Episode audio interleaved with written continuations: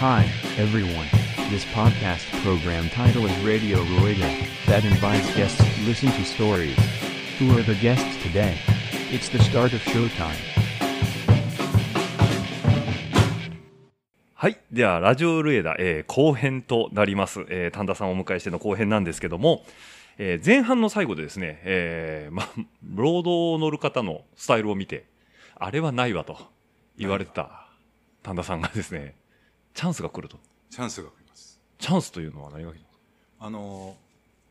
自転車の価格って、はいはいあのー割と普通の方はご存知うんうんうん。ないじゃないですか。ないですね。いくらするの大体自転車ってあの、それこそ道の駅とかでおじさんに絡まれると、これいくらするんだと、そうですよね。あのー何キロぐらいなんだとか、はい。よくある質問ですね。聞かはれい。だから5000円とかはい。新車で1万5000円とか、うんうんうんまあ。なんとなくああなるほどまあ、スーパーとか、そうです量販店で売ってるよねっていうはあのうん撤去された自転車が安かったんですよで2500円とか3000円ぐらいで、そうですね。じゃああの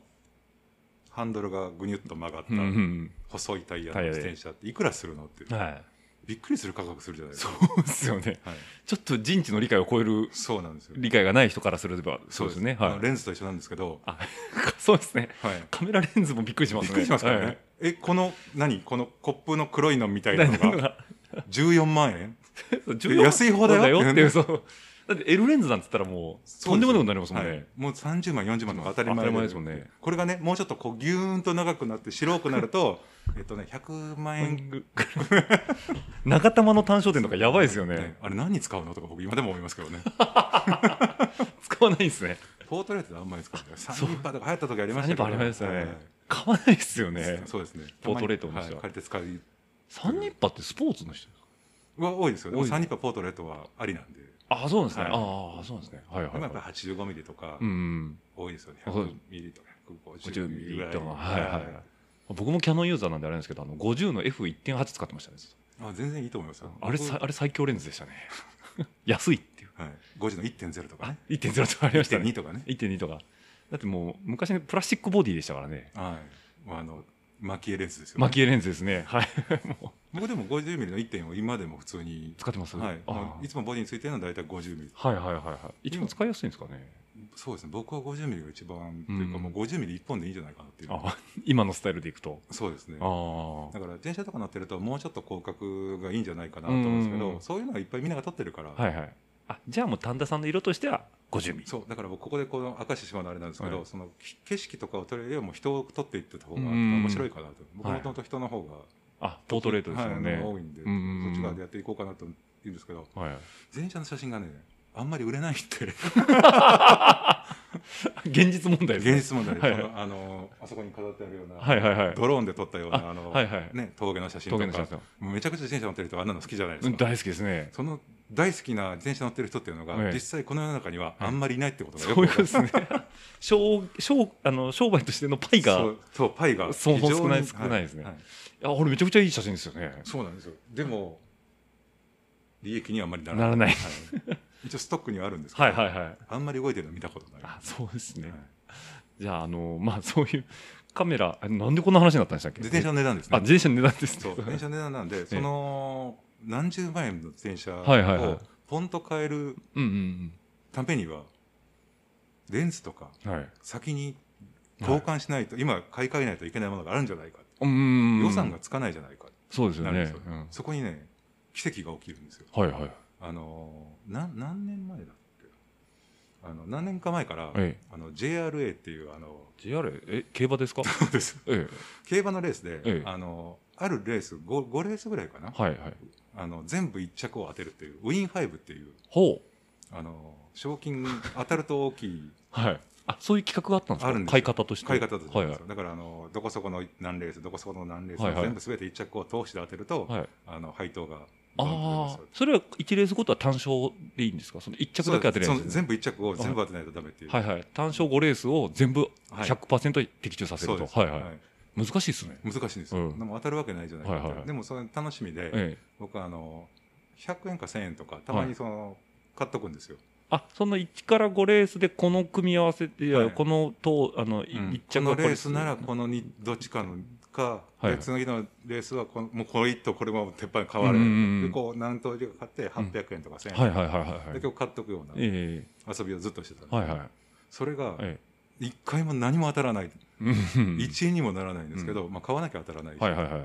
当たればラッキーだうでん1回だけその早く当たったことがあって、はい1万5000円ぐ らい い1万5千配当が1万5千当時1万5000円あ意外と渋いですね難しい割にはそれはもうすごいもう一番人気一番人気一番人気一番人気ってあー硬かったんですそうね買った人が非常に多かったので、はいはいそれの頭割りになっちゃうんでああなるほどはい、あでも当たることはあるんだなと、うんでも負けずにそれでやってたら、うんあれの配当っていうのが日曜日にはい銀行に振り込まれるんですよあ日曜日のレースなんですか土日とかなんですか日曜日です、日曜日だったんですかはいはいはい日曜日のメインレースがあるはいはいレース、 3時過ぎですねだからそうですはいがあってそのレース決着で、ねその5レースの結果が出てウィンファイブの,、うんあの配当と結果が分かるんですけど、はいはい振り込みされるのがね夕方夜の7時ぐらいなんですよ、はいはいはいはいでも日曜日ああに銀行やってないですやよってないじゃないですか、やってないのに振り込みがありましたえええなんで日曜日にこんな時間に振り込みがあるんだって、はいはいはいあのインターネットバンキングうでん口座見るじゃないですか、はい何の間違いの金額だとか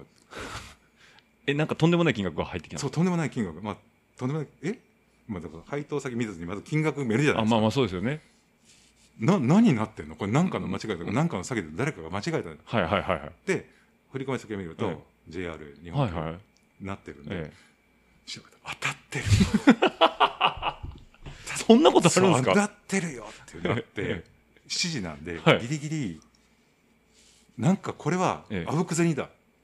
完全にアポクゼニですね消えてそうあぶく銭消えてしまうから、うん何かに変えてお こう、はいはいはいそこの時に次のボディを買おうとか、はいはい次のレンズを買おうとはかにならなくて、え自転車買いに行こうって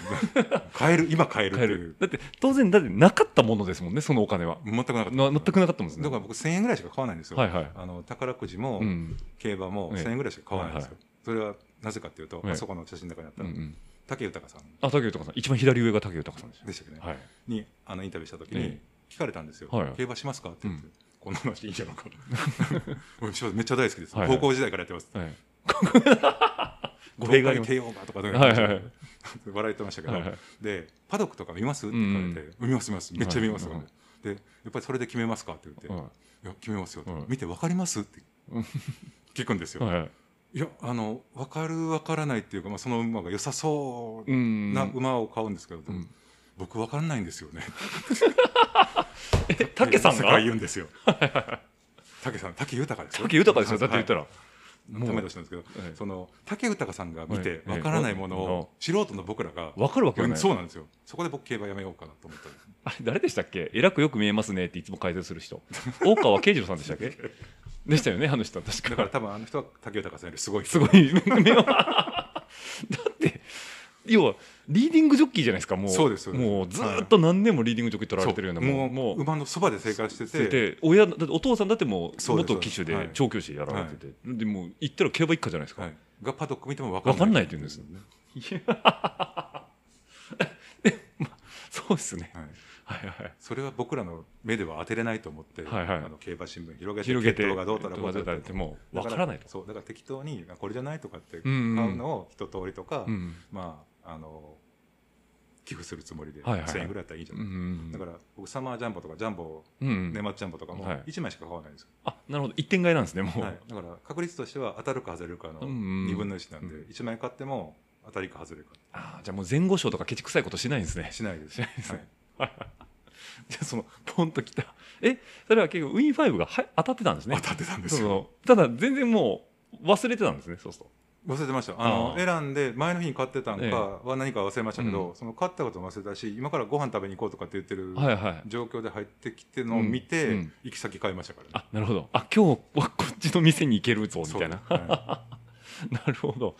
あそれでじゃあもうこのタイミングで物に変えないといけないいっそ うですていうのでロードバイクだってなったロんーでドすねバイクであーあの知り合いのあのスクアドラの店長高はいは山いさんの、ええーアコードにはいはいはい駆け込んで,、うんでロードバイク欲しいんだけどって言って、で紹介してもらったのが当時あのカンチェラーラルの乗るはいドマーネトレックドマーネドマーネはいこれいいんじゃないって言ってもうフラッグシップじゃないですかフラッグシップは無理だったんですけどあそこまでじゃなかったそこまでじゃななかかっったたですですねね。はいはい、僕がその適当に選んで当たる程度なんであなるほどなるほど、はい、まあそれそれ同じやつを買った人もまあ少なからずいたわけですそうでねすそうですはいはいはいもう俺だけとかなるとでもうとんでもないことになるんですよねはい、僕多分日本にいなかったと思うなるほど あでもそのドマーネを変えるぐらいのあれは全然あったわけですねそうなんですよはいはいはいはい一発であじゃあこれはもうドマーネに変えておこうと、はいはいあいろいろ調べてえじゃあ その前編の最後に言われてたそのローディーをこう見た時にいやあのスタイルはないわって言ったのははいどっちかというとそのなんですか金銭的な話なん金ですよ銭的に ないですなっていでうこうなんですよそのまあ、知らなかったですし、うんうんそのスタイル自体もあんまり自分にない なないなうんうん、もうちょっとあのマウンテンバイクみたいなのはラフな感ちじょっとはいはいはいはい、今のラファでいうとテクニカル T シャツ系のはいはい緩いグラベルライド系ラフのが好きだなっていうのがあったんですけどあじゃあもう実際にじゃあそれがやれるチャンスが来たとそうなんですよといだこからだから結局こうやって来て調べて、ええじゃあ何が違うのって言ったら、とですねうんそういうところはロードバイクの方が楽なんだよって教えてもはらいはって、いはいはでロードバイクかってロードバイクいくらぐらいするんですい、か、うっんて言言っったたららもう目飛び出バますカよ言ってんねじゃねえよお前 車買えるよ車が間違いないです 間違ねいないああでもドマーネ変えたわけですねドマイ買いましたねああ初でそで買われて帰ってくるわけじゃないですか、はいで勢いよと乗りに行くじゃないですか、やっはいぱ全然違うってなるんですか、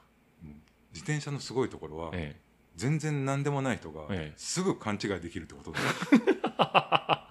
じゃえ、ないそれは間違いないですねめちゃくちゃ速いじゃないですか何もしてないのになんでこんなスピード出るんだってういんう、うんうんだから超人にでもなったような気分ですよね特に乗り換える元がマウンテンバイクとかうんそっち系からだと、俗にあもうここはあの下りなんで、はいはいはいそこからすっとあの、うん前の通内なんからそれ持って帰ってきてはいはい乗ったりとかすると、もうなんか飛んでいくみたいな話でと、うん走っていくわけでしょ、はいはいはいで当時なんか実際ボントレガのスピードメーターとあかあはいつけてはいもらはっい、てうん見たら見たことない数字が出てるわ けですね、通内のあのマウンテンバイクのステムをあのちょっと下向きに変はいはいはえいてやって2キロ速くなったとか5キロ速くなったって時点がいきなりこうもうチートみたいになってますそうねそう なんだこれ俺なんじゃこらりゃってなりますよああじゃあもうそっち下ってくのも全然もうタイムも全然違うし全然違いますよね、帰ってくるのも楽だし早いはいしって感じなんですよね、はい、ここちょっと看板からセグメントが実はあ次のシあーンがあるんんですよかはいはいはいここの、まあ、すごい人がいてるんですけはど、いは走れるなって 言ったいなるほどえそれが何年ぐらい前ですかカンチェラーラのドマーネなんてドマーな2000何年 ?10 10年じゅちょっと僕もそんなに増資が深くないんでよくないんですけどねええもうカンチェラーラいやでも10年ぐらいかな騒いでたっていうとそう思いますよそうですね、はいトレック乗られてた頃ですもんねはいはいはいだ当時買われてとそうです、そねこにあったトレックドマーネのあの一桁数はいが SL とかじゃなくて、であの4.3とか5.2とか、はいはいはいはいうんうん一番上が9とかうんうん、はいでもちろんそのスパルタカスモデルは買えないんですけはど、いはいはいはいはいまああの常識的な範う囲でん、うんこれぐらいでにしとけばって、まあ、105がついてるはい4.3だったかなドマーネ4.3っていうのを買って、僕のそのロードバイク人生が始まる、始まるんですね、はい今でこそこう丹田さんっていうと労働はいがメインっていうところもあるかなと思うんですけど、はいグラベルバイクも持ってますよね、グラベルバイクがえ欲しかったんですよそえ、のそれはどっかで気づいたんですかあのねこの辺道が悪いところが結構はいはいはい、はい、あるんで、あれ何を最初見たこんれだろう雪国だから道が悪いんですかいやあそうですね雪国だからあの、うん除雪入ると道うがんやっぱり荒れちゃったりとかするそうですよねあるのがあると思うんですけどグラベルバイクが欲しくなったのは、ええその旅に出るのに、ええあの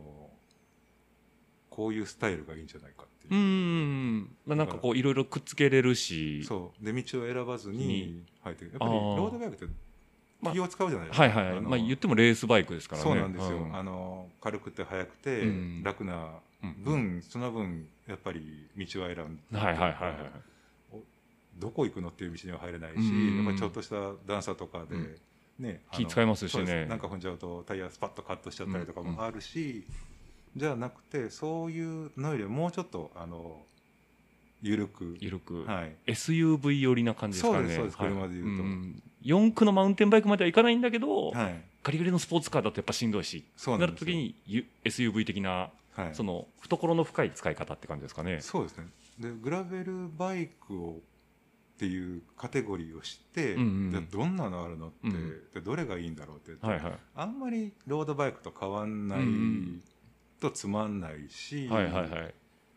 タイヤのサイズとか、うんあとついてくる規格とかね、うんうんうやっんぱ詳しくなるじゃないですか、はいはいはい。あの100と140に入れて、うんうんツールアクセルは12ミリ前後でとか、はいはいはいで BB はあの86でも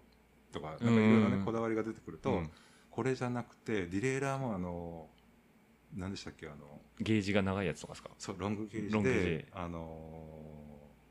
スイッチがついてるやつなんて言うんでしょうあ、スタビライザーですね。スタビライザーがついはているはいやつがいいな、はい。暴れないやつですね。そうそうそうはいはいはい。どうせならこっちの方がいいなとかってうんいうのを調べるのが楽しくなったりとか、うんうんあと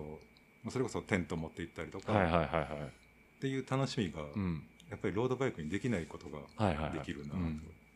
あていくのがやっぱりこう自分のやりたいものと要は使い方とスタイルですよね、はいがグラベルバイクがフィットするんじゃないかっていうのでいろいろ調べられてそうそれはなんでかっていうと、ええ僕はあのコロラドに友達がいるんですよコロラドあ、はいアメリカのアメリカのはいはいはあのーボールダーっていういはいはいはいボールですねははいい、のに住んでて、うんで僕そこにマウンテンバイクじゃないかロードバイク買った後に、ええあの自転車にはまってはいはい遊びに行って、うん向こうでも自転車乗りたいなと思って、うんうんロードバイク借りに行ったんですけど、えその友達にね、ええお前こっちにしとけとかって言って借りたのがそのマウンテンバイクだったんですえよはいはいはなぜ彼はマウンテンバイクを勧めたかっていうと、ハードテールのやっいはいぱりコロラドのトレイルってはいめちゃくちゃ楽しかったんですよ、うーんいやもうやっぱこっちにはないグラベルなんですねそそううでするとあはいの町と町をつなぐ大きい道路の中に、その未舗装の普通の道をずっとあの町と町をつながってる全部トレイルがはいはいはあいるんはでいすよね、うんその全部そういうことが走ると思って未舗装路なんで、はいはいロードバイクよりもレンタルは今こっち側はうんうんこれしかないっていうのと、うん当時まだボールダーにラファのクラブハウスなかったんですよ、はいはいはいなので、うんそれを借りしててでそのトレイルの面白いのにはまって、うんうんマウンテンバイクですけどマウンテンバイクマウンテンバイクしてないっていう、はいはいはいはいはい、はいそあのじゃあ程やっ度ぱグラベルバイクに近い感じなんですねでそこはマウンテンバイクで帰ってきたんですけど帰ってきてからそのグラベルバイクっていうのを知って、うんこれじゃんとかってまさにとかって、はいはいこれあったら楽しかったなとかって思って、うんそういうの探し出したのがあそうなんですね、ありますね。でそこで丹田さんが買われたのがキャニオンキャニオングレイルグレイルあれは、えっと、グレイルのカーボンのやつですかカーボンやですつですよねはいだからあの、なんていうんですかねちょっとこう話題になったはいあの二段,、変わったはい二段ハンドルのやつですね、ホバーバーっていう、ホバーバーってやつですねあれいあれでも最初センセーショナルでしたけど、はいあれ実際乗ってみるとやっぱいいんですよねあれ上乗りま半ちょっとこの間触らせてもらったんですけど、は上半のしなりっていうんですかあれはい、すごいですねあれあれだからよく考えてるなと思うんですけど、うんジオメトリーはもちろんアップライトに作ってて、ですよねはい、でもそこまでアップライトじゃないところにしたハンドルがあって、うんフィットするんですねフィットしますよね、であのホイールベースが長くて、うん BB が低くて、はいはいはいすごいその上手に作られてるっていうかそうですよねうんなんか見た目が奇抜なんでうんトリッキーなものなんかなと思うと、うんやっぱりロードバイクなんですよね。うんだからやっぱり巡航も楽ですし、そうですうね、ん、あの入っていけるところもやっぱ選ばないですもんねそう全然そのあぜ道とかあぜ道とかあの河原のじゃ河原の砂利道とかうんも入っていけるんで、うんこれは楽しいなっってていうことですよね、ええだから実際に丹田さんと直近でライドしたのが、まあ、直近で全然近くないんですけどあの去年のあれ盆でしたっけちょうど今自分のゴールデンウィークぐらいじゃなかったですかね。ゴールデンウィークでしたっけね、はいあれ伊賀とか、あそうですそうですそうですあ名古屋からのねそうですねあれゴールデンウィークですね、はいあの時にちょうどグレール乗ってこられてましたもんね、はい、あの時グレールにあのロードのタイヤを普通 28C、はいはいはいつけて、はい、28C 履くと32ぐらいになるんですけど、 28か書くと32になるんはでいすよ、、リムがそう太い んで太いんで、は引っ張られちゃってい、引っ張られて、はいはいはいはいだからすごい快適にツーリングされてましたもんね我々でそのグラベルバイクのいいところでタイヤ変えるとロードとしても使えるっていうのが、うんあの大きいところですよ大きいと思いますねはいであの時2日目ですよねあの青山高原、はいあの一緒に登ったじゃないですか、はでも登りもスイスイ行ってて僕はそのスイスでもないんですけど、ね、荷物1日目は荷物を僕持って走ってたんで、はいはいあの送ることもできるじゃないうんですか、う宿にねん。うん送っていくよりはなんかその旅を楽しみたいんで、はいはいあのパッキングしてであの持っていこうってはいはいはいはいでなんかだからギア比とかも結構大きいスプロケットつけれるからやっぱそうなでんすねか普通のあのロードと同じコンビネーションもできますし、ですよねはい、今あの GRX っていうあーあのグラベル用グのラはいベルコンポはいはいコンポーネントもありますもんはいねフ、ロントが4831とか小さくでき て小さくてはい、後ろが1134と三十34年もうディスクローター並みのそうですそうですローギアですもんね、ははいい、ははいいはいはい今もうメインバイクがそっちになってる感じですか今一番乗ってるのは多分グレグレールなんグレールですよね、はいあーでもでもトリックもわりかしどっかで使ったりとかはトレックはもう手放しちゃったんですよあの知り合いにあの譲ってのずっとあの乗ったらいい方がいいんじゃない乗った方がいいんじゃないとかって言って でちょっと乗ってみるって言った子がいてたんで、ええあの体格一緒ぐらい、はいはいはい譲ってもうバッチリハマバっッチてリくハれマたっんでて、はいああじゃあもう水を得た魚のように乗ってるわけそです、う乗ね、ってるんですけど、うんあの全然体重減らないんですけどっていうでだから行った先でラーメンとか食うからだよっていう それ あの痩せないローディーあるあるですあねるですあれですね 乗ったからいいだろうと思って食ってしまうっていうプラマイゼロになっちゃうやつですそねうですねえじゃあ今ロードはお持ちでないんですか今いやロードはあの、はいキャニオンのもう一台そうかそうかキャニオンのロードを持ってるんですね、ああじゃあ今もうグラベルバイクもロードバイクもキャニオンではいって感じなんですね多分後でご覧そうですねキャニオンのアルシメットがはいはいはいはい、はいあもういいやつですねそう僕もそれもねもともとそのロードバイクを買い替えるつもりはなかったんですけど、あのー RCC のモデルが出たじゃないですか、キャニオン出ましたね、名前うんあれにうまいこと当たっちゃっそうかてはいはいはい、当時持ってたうんうんもしかしてゼリウスラピエールのはい持ってたんですけど、ライトウェイトの同じようなオールラウンドバイクを持ってるのに、またキャニオンの同じオールラウオールラウン ドオールラウンドバイクのをそうライトウェイトのバイクが当たったうんでもこれはもうつ買えないから、はいはいはい言っとくしかないそうですよねあんあれだって何に何で何台限定でしたっけあって全世界で50台か100台かどっちかの1台がってこそとう当たったってことですよねはいは各チャプターに多分1台ずつぐらいあるいはいはいはじゃないですかね、いであれでしかもオリジナルのジャージがついてくるんですよね当時はそれついてきましたそうですよね、はい旦那さんあれ着ててうわーと思いましたもん僕最初そそうあれしかないんで大事に着ていかないとうですよねもう次買えないですもんねそういやーさすがやなでもあれ破れたたって言ったらあのリペアで作ってくれたりとかしなさそうでしょもう今いやもう多分今リペア聞かな聞か全然聞かな聞かなさそうですバよねウチャーくれって終わりそうでしょいやでもこのジャージなんだけどって言 ったらおーおーってややってくれるかもしれないですそれが頼み方かなとそうですね。まあまあ特別な一台ではあることには間違いないんで、そそううなんですよまああー大事にしないとないうことですよね。だからそのまあさっきのグレイルとその伊賀のライド行った時はにいそうだったんですけど、あの丹田さんというの一つキーポイントとして、はいガジェットがはい非常にお好きだということで、あのいろんなガジェットをお持ちですよね。でもあれでしょカメラでしょカカメラ系ガジェットですね、あごめんなさいデジタルガジェットっていうとちょっと幅が広いんであれなんですけど、どっちかというとアクションカムですね。そうですね、ええカメラと長付きは経費にできる、職業やらはい、だから、だからその、あの時で言うと、えっと、360度カメラだったりとか、あれが、その、イガライドの時に、えースタート直後に落ちるっていう、 はいあとなんか、あなんかアクシデントもありましたけど、あれはあのなんですかねマウントでドした、ラね、イブインドライブレコーダーっぽいやつですねマウントが折れるっていうあ、そっちのはい方でしたね。サイクリックっていうやつサイクリックでですはいね。あれはマウントが緩いっていうのがはいはいはい。で、ですねあと、カメラじゃないんですけど、あの時にクラファンのなんか、あ、泥よけでしたっけなんかつけてましたよね、クラファンの。ああのーテールフィンですよねあ、テールビンでしたっけ、あれはい、はいはいあのーリアのラックですよねあ、リアラックですね。パニアあ、それあそうかそうかそれで、えー、と荷物をパッキングしてたんですよねはい、だから持ってきた荷物をええ電車につけた瞬間になんでこんな重くなるんだろうって気がついたのがええ名古屋駅ですよね、あそ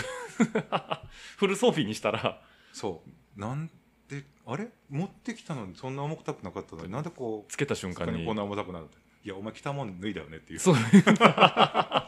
ら5月とえいえどいえどももちょっと厚着を着てたからまあ電車ねね新幹線に乗ったりするんねでえまあさすがに冷パンジャージで乗れないででしょっていう、大人としてはね そうですよね、はいだから全部自転車詰め込んだら、当然そのそ分こそ重こ量がなんですよ絡むぞということで、なんで、あのー特にあと、何でしたっけ、最近よく、あのー、Facebook 上げられてるのが、はいあれなんですか、こう360度カメラを置いてぐるぐる回ってるんですか、周ああれはねええそういうインスタ 360-1R っていう、はいはいはいあの置いて撮ればこう回ればええああいうふうになるよとかっていうのがあったりとうんうかんうんで撮り方を教えてくれるんですけり。ど、はいはい。 360度カムっていうのえがえすごく楽しい、そうですね。なんか、新しい映像感がす見たごこいとですよのはいね。、ちょっとドローンっぽく撮れたりとかうんもするんですけどなんかあの、丹田さんのハンドル、ハンドル前にそうですつけてるやつだと思うんですけど、はい当然カメラのステーが映らないんで、はいすごい不思議な映像になってるんですよね。前ドローン飛んでんのとかそうそんな感じですね撮れるんですよねなのに距離感が一切変わらないんですよ。そうですよねええなめっちゃドローンの掃除うまいんじゃないですか ずそうーっとこうこうピタッとこう映ってそうるなんかフリースタイルドローンそうそうライダーみたいな人がついてるんじゃないかぐらいのピタッっていう映像ですよね。もう月一でドローンについてるみたいそなうそうそうそうだからあれ見た時にえ一瞬ちょっとパニックになるんですよね、、はいやでもあれはそのインスタ360っていうその、はいまあ、カメラ GoPro フュージョンとかの360度とかカメラもそういう取り付け方をすればああいうふうに、あの後で切り出しできますよっていうのをんんんうん見つけると面白いですよねそうするとだから何回やってもだ何回かに1回これどうやって撮ってるのって聞いてくるやつはないんはですいよはいいや思いますもん、ねなんかえ結構映像衝撃であとはあの田田さんというとまあ、あの熱心な方はあのうちのリスナーの方は分かると思うんですけど増刊号でも喋らせてもらったんですけどチタライドの時にはいドローンをドローンね持ってきてもらって、あのハンドルバックに入るんですね今のマビック、まあそうですねえマビックエアでしたっけあれって、えーそうですあれはマビックエアですねエアですよはいね、なんでものすごいもうお弁当箱よりちっちゃいですねあれあそうなんですよあの今出たマビックミニのにな 250g よりは当時は重たいやつなんですけども、はいはいまあ、折りたたみのコンパクトさでいうとかなり小さく実際ですよなっねて、あの割とフライトタイムも長かったりとかはいはいはいでもえ映像革命ですもんねあんなもんいやでもドローンは僕らから言うと、ええ三脚のいらないあなるほどカメラなんですよねそこでちょっと浮いてたあの自由自在です自よ由自在にはいもう好きな位置にセッティングできて昔て、やぐらとか組まないとダメだったりとか、はいはいはいクレーン呼ばないとダメだったのが、もうラジコンで全然できるできちゃうってことですよね、あだからそうですね上から撮る集合写真とかがそうです、もうドローンで撮れちゃうわけですもんねマフ感なんてないじゃないないでですすか、ねああそっかそっかそっか、はいだからスチールやられてたからこそそうですそうです映像観点というよりはなんかこうもう要は三脚のいらないスチールカムみたいなそうです動画はそこまでそんな好きでもないし、うんうんもう種類の人なんで、はいはいはいあれなんですけどただこう動かしてここをこう動いたらいい絵になるなとかっていうう、んうんうんそのカメラマン的なその構図構図的な、はだからドローングラファーっていうあのドローンで撮影、はいはいはい映像を撮る人でその写真をやってない人と、いうんあの写真をやってた人のはいはい決定的な違いっていうのが、うんそういう構図とか構図の作り方なんですね、はいっていうのがありますねだからドローンのにカメラ積んでフォトグラファーが呼ばれたりとか、はいはいはいでパイロットを雇うカメラマンもいてるしってああいう、うんあだからこういう構図撮りたいから、はいあそこに飛ばしてくれみたいなことそうですそうをですパイロットともう業務を分けてそうですそうですあーもう結構ありますねそうですよねだって構図がちゃんとできる人が決して操縦がうまいとは限らないですもんねそうなんですよあそーれイコールにはならないんですけうど、んたまたまそういうのにねうーんあじゃあやっぱスチールカムとしての観点で見てるんですね見てますねしかも画像いいですもんね今今ねだからそのさっきやってたえ配信とかはいだはいと、ななんそんな解像度いらないじゃないですか、えまあまあそうですね、はいうん1080ってあの1080 1080はいぐらいのフル HD ぐらいあれば、はいはい、ユ YouTube で綺麗に見えるようぐらいのレベルですねだからみんな見るのが、うんあのスマホのあはいはいはいこの画面で、ね見ますよね、はい、あればじゅ OK じゃない OK ですねはいだからそうですね確かに iMac とかでもでかでか見るとかあんまないですもんね、まあそれこそお仕事でやられてるとその広告でスチールで引き伸ばしてとかはあるかと思うんですけどそうですそうででも僕らが普段こうメディアで見るものってなるとす失礼しましたあいえいえ ボタン間違えましたまあメディアで見るってなると基本携帯ですもんね、はいうんだからなんか誰かが動画上げたよーで iPhone でパッと見てあ綺麗だなっていうレベルでいいわけですもんねいいと思います、うんそのインスタグラムとか、うんフェイスブックのあの動画とか、はいはいはいそのスマホで見るうんう YouTube んで、全然 4K とかいらないですもんね、まあ、言そうっでたらすだからあのどっかの業務でうん 4K の映像をうんそれぐらいの何で流したいから欲しいとかってはいいはいうは要望よりも、とりあえず欲しいっていはいいはいうはいはい数の方が多いんですよね、うん今全部一つシェア止まってますけどうん、あニーズとしてニーズとしてはうんほとんどそうですね、うんだから例えばなんちゃら観光協会が、はいこう観光啓蒙のために例えばサイクリングルートを引いたんでそそううですいうとこで絵が欲しいよってそう言でっすてもはい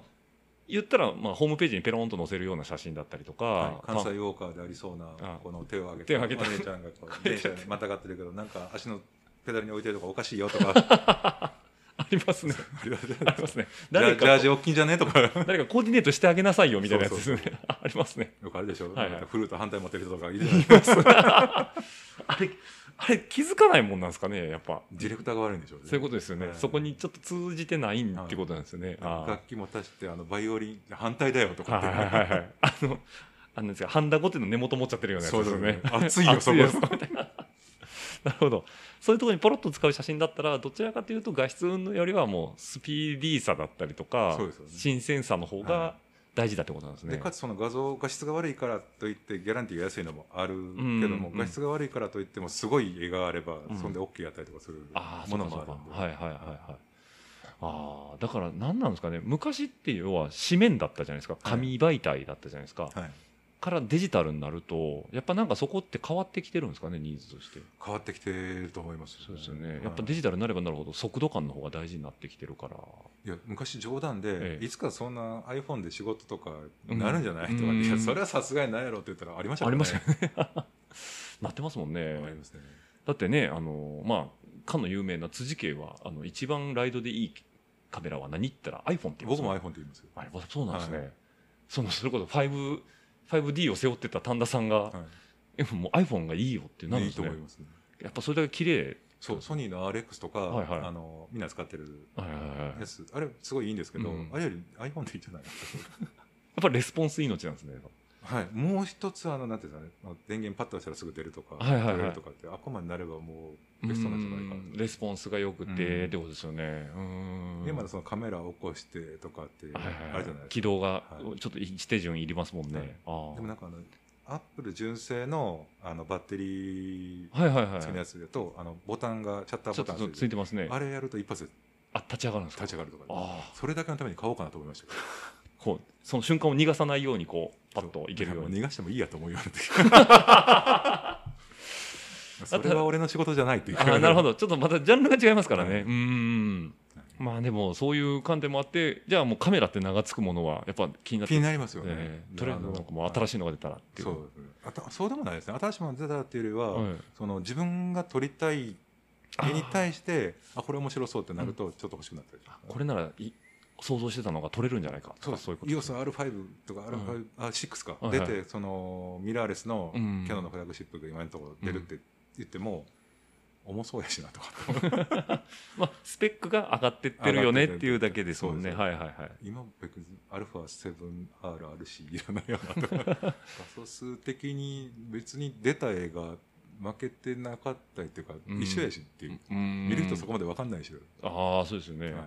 あ、なんか ISO 感度とかはもう僕800とかの世代なんで、はいその今もうなんかもう飽和してるじゃないですかもう数字が、なんかうんとんでもない映像とかあるなとは思いますけどそう見たことないね感度で撮ったらどうなるんかっていうのはありますけど、うんうん普段やっぱり100でしか撮らなかったよね やっぱ落ちちゃうしとかなんかはいだからなんなんていうんですかねその技術的センセーショナルさっていうんですかねそのいそそのこそ360度カメラなんかまさにそうだったじゃないですか一体何が起こってるのか分かんな分かったかんないですよね理解できないですよねだから両方取って混ぜてますっていやそりゃそうなんだけどさみたいなそううですよねですよだねからセンサー前向きと後ろ向きの絵を180度で撮ったやつをソフト上でマージします、はいマージですかって いうそこがやっぱなんか従来のカメラとはもうか完全に違うところなんですね。そううですねーんそうですね。なんてまあそういうカメラでねいろんなちょっと写真とか映像も見せてもらいつつっていうところもあるんですけども、はいその丹田さんがえーとまあ今でこそですねあのーはさっきのキャニオンの話もそうなんですけど、ラファと非常に、えー今ラファを愛用されてると、はいじゃあジャージ等もそうだと思いますし、まあ、小物もいっぱいありますけど、どこでこうラファと知り合っラファってものを気づいたんですか僕はあのさっきのコロラドの話はいはいしとはいかで海外に撮影に行ったりとかすると大体はあのレンタカーをはいはいはいはいそうそう探すんですけど、ある時からうんレンタカーより自転車に乗りたいなっていうあなるほどレンタサイクルそうです、はいはいはいで探して、うんもうレンタサイクルで回って回れる機材で撮ってるぐらいでもいいんじゃねとかっていう、はいはいはいはいはいもうなんか全部持っていってどんな撮影にも対応できるようなことをしたところで、うん実はもっと偶然ちゃんと友達のモデルに使っていい瞬間とか撮ってた方が、うんあのレスポンスが良かったりとかするはいはいはい気がついたりとか、ねええあーあじゃあその時になんか自転車を借りれる方法って何があるっていそうなんです時かよそこで引っかかったのが、ええあのラファの RCC RCC ののチャプターバイクですねあそうなんですね、えじゃあそのお大阪にいた時代は当然まだラファ大阪はなかったですよねなかったですなかったですよね、あの今でこそ福島にありますけどもああじゃあ海外で しなかなかあれですねアプローチがはいいいですよ勝手に喋るんですいいよくらでもあのカットできますんで大丈夫ですよじゃあちょっとこのスキー 急に音鳴るようになったのなんかわかんないですそうでしよく調べると大体レンタサイクルというレンタバイクが、はいあのー250から300ドル1週間借りたいあれーはするんですよねはいでもうちょっと借りる10日間とか借りると,、うんえー、と300ドルとかリ結スカ構ウンしますね結構するんですよ、うでこれなんかいいのないのかなって調べてると、そのラファの、はいはいはいあのーバイクハイヤーがあって、うんあの1日30ドルうんうん25ドルから30ドル借りる俺めっちゃ安いやんとかって、うんでしかもめっちゃいいの乗れうるんやんそうですよよねうんでこれどうしたらいいのってうん調べてみると、あの英語でこうあの RCC っはいはいはいていうのがあって、RCC に入ると、うんそのメンバーはあの各国のチャプター、うんあのクラブハウスでバイク借りれるよって、うんお前持ってくるのはペダルと、えーサイクルコンピューターとヘルメットとか、うんうんあのないもん持ってきてくれたらいいよってでライトとかね、はいはいはいその法律に準拠したものをうん持ってきてくれたら、あの貸すよそうですよねこれめっちゃいいやんとかって思って、はいあの即即決でそのもう会員になって。うんだって1回借りたら、うあの年会費ペイできるやんみ たいなんぐらいのそリーズナブルさがあったやつですねリーズナブルはいはいはいあじゃあ最初に借りたのはコロラドで借りたんですかういやその時コロラドなかったんであすそようかそうかまだチャプターがなかったんであはいはいはいはいでも借りたらそれでペイできるから、うんうんとりあえずこれ申し込んどいて、うんうんそのあるところから探そうみたいな、ああなるほどなるほど、はいはあはあはあはあはああじゃあそれがもう出会いだったわけなんですねそうですねえーじゃあもうそこからまあ当然国内にもあの、ショップがあるしそうとできてかとか、はい、まあ、大阪のチャプターとかあったんですけど、ええまあ、別に国内でわざわざ借りなくてもってういんうのはあるじゃないですうか、んまあ、でも東京行った時あればなとか、はいはいはい都内わざわざ電自転車借りて移動するのもするのもなみたいなはいはいはいでもメインは海外で借りれたらみたいな そうですとまかあ行った時にだからあーはいじゃあそれが出会いだったんですねそうですね、もう断然、ダントツで安かったっていうのもあるしうん、そのシステムがすごく気に入ったっていうか、んあいいなとかって、まあ、他にないですもんねその世界規模のそのそうですね、その、コミュニニティでっていうので、なんかサイクリングクラブっていうのが、ぶだから僕、その、買ったお店はあるんですけど、はいはいショップ遠いし、うんショップライドには行かないし、うんどっかのクラブに入ってるわけでもないし、うんこっちが、なんてね、こういうとこなんで、はいはいはいもう真っ暗で、 そうですねはい、お店もないし、ショップもないし、っていうところなんで、うんまあ、一個ぐらいなんか所属しててもいいやろうと、はいはいはいはいあー軽い気持ちで、んでも結果それがもう今すごいコミュニティのしてそうですねねなんか馬があったっていっていううか感じですよね、なんかこうやっぱ距離感をあんま感じないですよねその、うんウェブでつながってるっていうのそうですもねありますしまあそのむむ昔ながらのそのショップコミュニティ要ははいショップのクラブチームとか、はいショップチームか、はいうん、っていうのはどうしてもそこは拠点になってそうなんです周よ辺のお客さんでっていうのがあるとと、まああとクラブチームっていうのは、まあ、特にこうあの真ん中に筋がないけど、うんまあ、友達同士でっていうところがあって、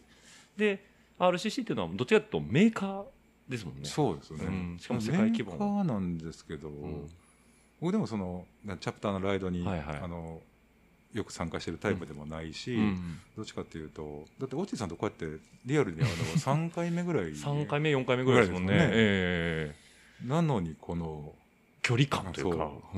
そうだどこのチャプターのあの友達でもそうなんですけど、うんあの今でもフェイスブックでいいねくれたりとか、はいはいあのインスタグラムで見てくれたりとか、あ今日また走ってとかうんうんあ最近バイクじゃなくてモーターサイクルばっかり乗ってるなとかって思 ってだからこう、うんでも世界のこのサイクリストでうんうんかつ RCC のメンバーになんとなくこの共通するうん何かファクターがある気がありますよね。ありますねなんかうんうんなんかこう何かって言われると困るんですけどまあのすごい安っぽい言葉で言うと同じ匂いがするんですよそうですね。類 類友感が。類友感がそうなんでいなんていうんですかねそれがあるもんで根底としてアイデンティティとしてなんか同じ類感があるんでそうですね。気気気が楽っていうかこう、うんうん分かるってかゆいところに手が届くっていうかうん「あそうよね」とかって「あお前持ってるの?」とかって「持ってる持ってるみたい持っなているやーそこ分かるねみたいな感じですよね、うんああ確かにそれはすごい思いますねねなんとなくその馬が合うっていうかうんうんうん最初からっていうのはやっぱりそういうバイアスがあるんやろうなっていうってことですねはい思いますけうどんでもそれをこう究極的に極めたところが、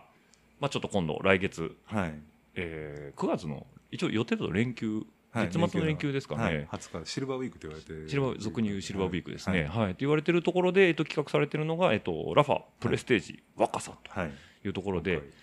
これ若さっていう名が付くぐらいだから当然何にもないところにプレステージは来ないと思うんですけど、はいそのハブ的な形で丹田さんが一応この辺のアテンドというか、そうですねあのこの辺りでえプレステージやりたいんですけどってお話があっえて、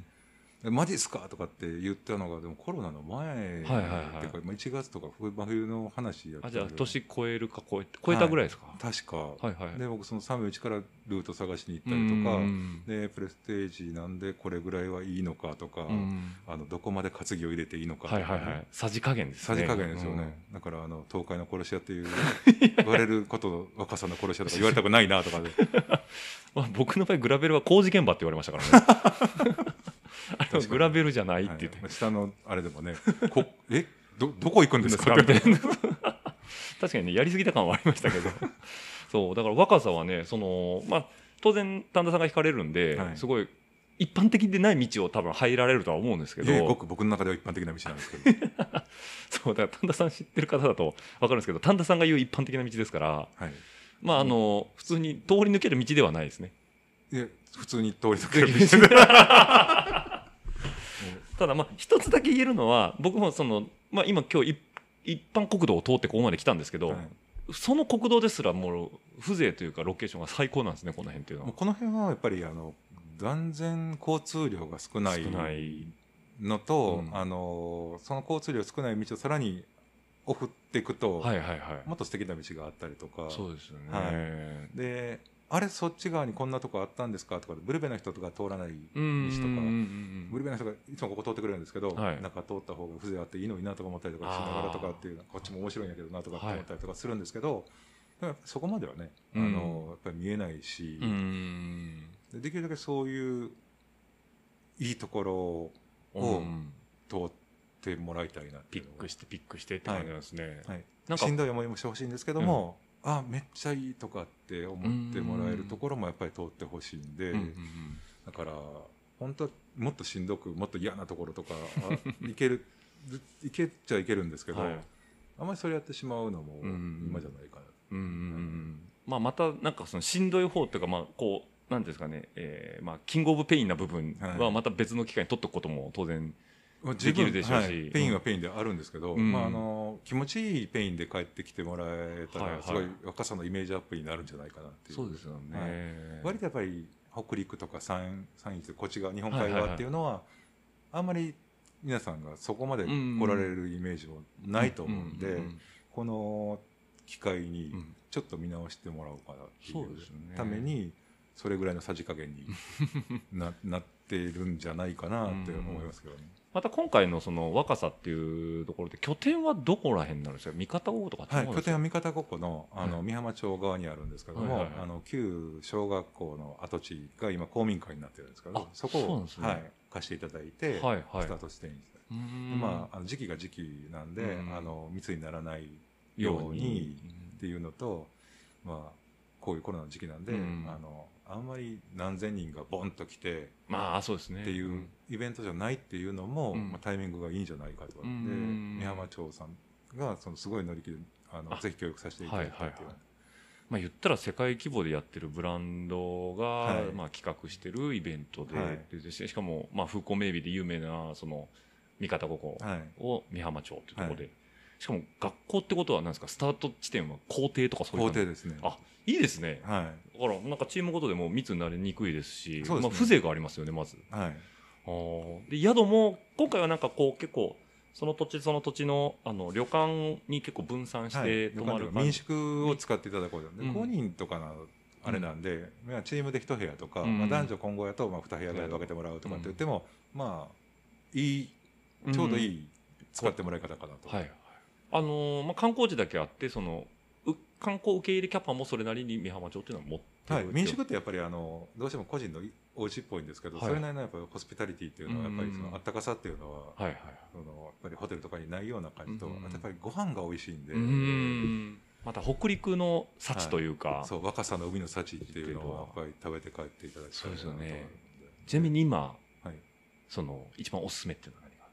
今の旬ですか旬今旬なんでしょう今カンパチとか昨日食べたつぶ貝とか、はいはいはいはいごく種類が多いんですよ若さはって品実は。もう品目の種類が多いんですはい、もうイねカももちろん取れますし、であのサワラが上がったりしはいはいはいますし、その湾で、うんあの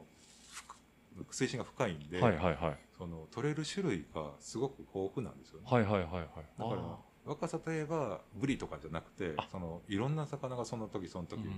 ん種類多く食べれるっていうのはーあーなるほどじゃあもうなんか一個に突出してるんじゃなくてもそうういろんな種類をそうです美味大しくて間のマグロとかじゃない感じですうねん若さは海の幸これ何って聞いたら魚って いうそうこっちはこ講義の意味でっていう、はい魚魚これ貝類、貝 ウ ニねっていうウニはわかるねっていうあアーワビねっていううんうんうんうんあなるほどだからもう一度で二度おいしいじゃないですけどいろんなものを船盛りとか多分出たらすごい豪華でうんでまたあの山の魚も取れたりとかするんであー海と山そうかそうの間かがすごく狭いんでイワナとかそうですよね、はいそう来る途中も釣り具屋さんっていうかなんか、はいフィッシングショップみたいなのがポツンポツンってあるんですよやばねい若さ釣りがゆ結構有名ですもんねね、スポットになってますもんねそうだからこのコロナであの他県をまたいで来ないでって言ったんはいですけど、はいはい釣り客も全く関係ない気にし ないですねアイドンケアみたいな感じですアイドンケアもまあ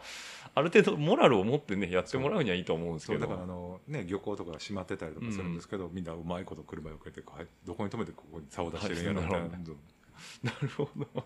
まあそれはコロナ前からももううずっとずそうっとなんですよね、はい有名な場所なんですよね、はいうんうんだから近場で言うともうなんていうアジが食べきでいっぱい釣れるし、豆アジが釣れるし、うんで行くとこ行くと三方五湖なんていうのはあのなんか大きい鯉巨鯉はいはい、のは目いからし、うんそれを狙ってるのかって言ったら、うん、いやシーバスですとかあなるほど鈴木シシーバシズスえここで釣れんだいや汽水湖なんでいるんですよとはいはいはい なるほど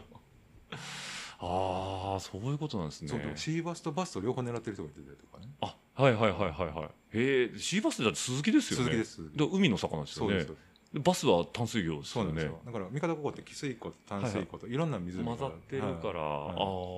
あだからお得っちゃお得なんですねそうだから釣りする人はすごい楽しいんじゃないでってすか、こね、とですよね、はいああでそんなもう三方五湖を起点にそうです宮ね本を起点にプレステージのコースがバッと組まれてるとはいいうことなんですね、はいあじゃあぜひともやっぱ、まあ、ちょっとね、まあ、状況情勢が情勢なんでそうですね、うんまあ、今悩まれてるとこですよね多分微妙な感じになってるんですけど、まあ、とりあえずあの見守ってうんするしかないし、まあ、あの大きい判断がどっかで下されると、うんあのそれに従わざるを得ないうんなと思うんですけども、まあ今年できなかったとしたらん多分10年とかになるか、うんあの延期かなんかになるはいははずですけどね、いですよね、はいうんまあただコースは残りますからねそうなんですよ、うんコースがねそのあの前半から続いて僕が大失敗をするはい2回目にが、あのここで出実はてくるんですねそう、はいプレステージのあの思想にあのラファのはい本社から久保田さん、はいヒデさんはいヒデさんですねが来て、ええで大阪からあの元次さんですね元次さんがわざわざ来てくれるんですよ、うん朝、えー、と美浜の小学校小学校でスタート地点ですねで、はいでさんはあの近くに泊まって前日、はいはいはいあの軽くちょこっと飲んで、うんで一緒に朝出て、はいで僕はそのプレステージの、まあ、コースのガイドと、うんである程度やっぱりちょっと写真をお願いしていいですあーかっていうので用意をするわけじゃないですか素材写真が撮るわけですもんね、は、はいいはいはいなんか一応ドローンと、うんあのまあ、一眼レフは持っていかないけど、はいはいあのコンパクトなカメあラとーでそれぞれのバッテリーととかコントローラーとか持って、持って、うんあの2人についていかないといけないしかもヒデさんも元次さんもマシンですからマシンですからね でそれを僕はグレイルってついてい くなるほど僕もねそのそこまで頭が回ってなかったんですはよ、いはいそのコースと、ええそのそう持っていく準備といっぱいで、彼らが2人がどんなんで来るとか、うん考えてなかったんですねそそうこまでで彼らの状況とか彼らのスキルとかをはいはい加味することなく、ええ普通に始まってすぐ気づきましたね、うんあこれはみたいおなかしいおかしい走ってすぐもう1キロも行かなくて、はいあれなんかおかしいとかってだってマダリさんに至っては5339のはいはい1125、おはいはいはいそそれで平地ギアですそようねっていうか普通のロードバイクロードバイクですよねはいはいでリムブレーキでで、はいあのクアリスのクオリスのはいはいでヒデさんはトップストーンかなはいはいはいにあの、まあ、グラキンの新しいタはイいはいヤを履いて、28シークうんバノーバスバノーマシンですねはいにそこに僕があのカメラ持って満載のグレールに 40C はいはいで4831の1134、はいはいもう 40C 履いてる時点で、うんついていけないですよね絶対ついていけないですねもう E バイクにするしかないですもんねそんなんそだっうでたすらねなんかグレールオンがあの時にあれ そうですねばかろうじてついてかろうじてついてきたけどでもグレール多分途中でバッテリー切れてますああそうですねそれぐらいもう絶えずオンオンになってますねオンになだって踏んでも踏んでも離れていくっていうはいはい俺なんでこんな平地で踏んでんの俺みたいなんででそもそもフィジカルもある2人ですそうししかもあの新しいとこ来て走るとちょっとテンション上がってペース上がるじゃないですか最初そう普通にね、えあれなんでグレールで38キロとか出てんのとみかたいなでで普通のとこでももう30キロま下回ることなんかないんで、はいはいはこれアベレージおかしくなるぞとかって え でもそれ失敗だっていうのは出て1キロぐらい走って気づくんですけどどうしようもないんどうしようもないですよね、はいだもう事前前日に気づいててもまあ、あのーアルチメイトの方に切り替えるぐらいにしか対応でもあコース的に厳しいですかそうするとコース的にちょっと嫌ですね嫌ですよねあのあハイエンドあんなとこ走りたくないーないですよねあこんなこと言うとなんかコースがひどいみたいになるけどいやもうハイエンドでも来ていただいても 大丈夫です、ははいいハイエンドで来ていただいて、まあ、あとは乗り手のスキル次第ということでそうですねあのできればダウンチューブとかにあの養生テープじゃないですけどそうね、あの銀色のテープかなんか貼貼っっててるもらうと ダクトテープとかダクトテープとかですね はいなるほどそれが2回目の失敗だったわけですねそれ失敗にならないですよそれはめちゃくちゃしんどかったんですよそれは俺なんかもう個人的に思想はしてたんですけど、えあれ俺なんで今日こんなしんどいのかが分かんなかった途中で気づくん ですけどね、え相手が悪いっていう相手が悪い相手が悪いそれはねあの誰大誰大体の人はしんどいですよもうなんだったら元地さんとひ あのヒロさんにこれちょっと背負ってってくださいぐらいのですそねうそうすればよかったですよねで僕そこにまだそのハイドレーションのあのはいはガいジはいェットとか持ってたりとか、あとボトルもきちんと2本持ってるし、うんうんうんあと補給食もはいはい途中で変えたのにうんうん変えたのに持ってっちゃったそう一応持っていっとく、はいはい山の中でお腹減るかなとかう思って、んいや、あそこで買えばよかったとかね。だから皆さん、あんまり荷物を持たない方がいいですよっていう のは。あこれは唯一のアドバイスですねそうですねちゃんと、あのまあ、多分1週間前とかですかね、はいコース発表されない、はい今日ギリギリのタイミングで出ると思うんですけど、はい本当に最後まで取れるか取れないか分かんないととこころろががあるんで、うんはい、ギリギリの発表になってしまうんですけど、だからそこが出たタイミングで、えー、と事前ちゃんと調査をして、えーはいライドプランニングを立てた上で、そうです。もう補給食はじゃあどれぐらいにするかとか、どこで休むかとか、通過時間とあのコンビニとか、はいショップの空いてる空いてないとかですようんうんうねんぐらいのチェックをしてもらえばあとはその他のものをあんまり持ってこなくてもそうですよね。大丈夫だと思いますうんうんはいまあ、今回のそのプレステージに関してはその、エントリーオープンから、はいえーまあ、ソールドアウトまでがめちゃくちゃ早かったですよね。早かったですよめちゃくちゃ文句言われまし たからねいや僕、漏れましたもん。もうそうなんですよねそうそういやそれは全然良かったんですよ、はいあの言ったらもう老兵は去りゆくのみだと思ってますん でいや本当に面白いんですよプレステージって、ねあのーリスナーの方でねまだ走られたことがない人がいるんだったらぜひともねあの興味持って調べていただけるとはい一遍あのちょっとい少しでも感じ取れるかなとは思うんですけど、そうですねうん、なんでねそういうまだ走ったことがないっていうチームの方がいらっしゃるんであればもうどんどん出ていただきたいと本当にうあんの、私大丈夫かなとか俺いけるかなっていうのは、うん走ってから考えればいいことでそうですねはいとりあえず不安は置いときましょうと、はいそれがあのチームで行く良さですよね。そうですねん誰かがカバーしてくれたりとか、うんあと想像以上に自分が頑張れたりとかそうですよね。そうですねんこんなに登ったことなかったけど、うんいけましたとかってなったりとかしますからねしますからね。あれね、僕思うんですよ。やっぱ人間見えでできてるなと思って。 だから今の丹田さんの話じゃないけどこんなにいけると思わなかったとか、はい思ってた以上に頑張れるっていうのは、は